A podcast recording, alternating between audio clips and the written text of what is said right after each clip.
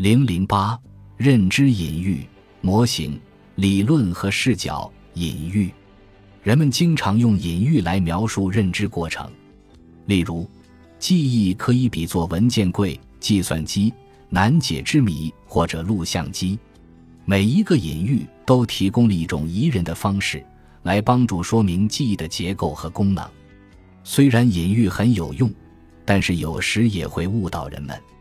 比如，我们经常被要求向陪审团解释记忆的过程，我们必须解释清楚，记忆和录像机实际上是有区别的。从根本上来说，我们要做的是基于认知模型来讨论记忆。模型本质上是隐喻的一种可检验的、更加细节化的形式。同样，它也可以帮助我们理解实际的记忆过程。模型虽然只是对记忆的生物过程的一种表现，但它也具有很多其他作用，可以帮助我们与他人交流这些具体的过程，也可以帮助科学家基于模型来做出预测。本集播放完毕，感谢您的收听，喜欢请订阅加关注，主页有更多精彩内容。